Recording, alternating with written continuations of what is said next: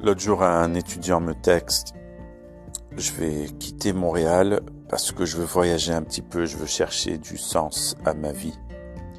Il m'a fait réfléchir un petit peu, qu'est-ce que ça veut dire, le sens à ma vie? Ça veut dire trouver une raison pour que ma vie aura du sens. Mais il y a quelque chose un peu plus profond que le sens à la vie, et ça s'appelle notre raison d'être. Notre raison d'être, on n'a pas besoin de la chercher.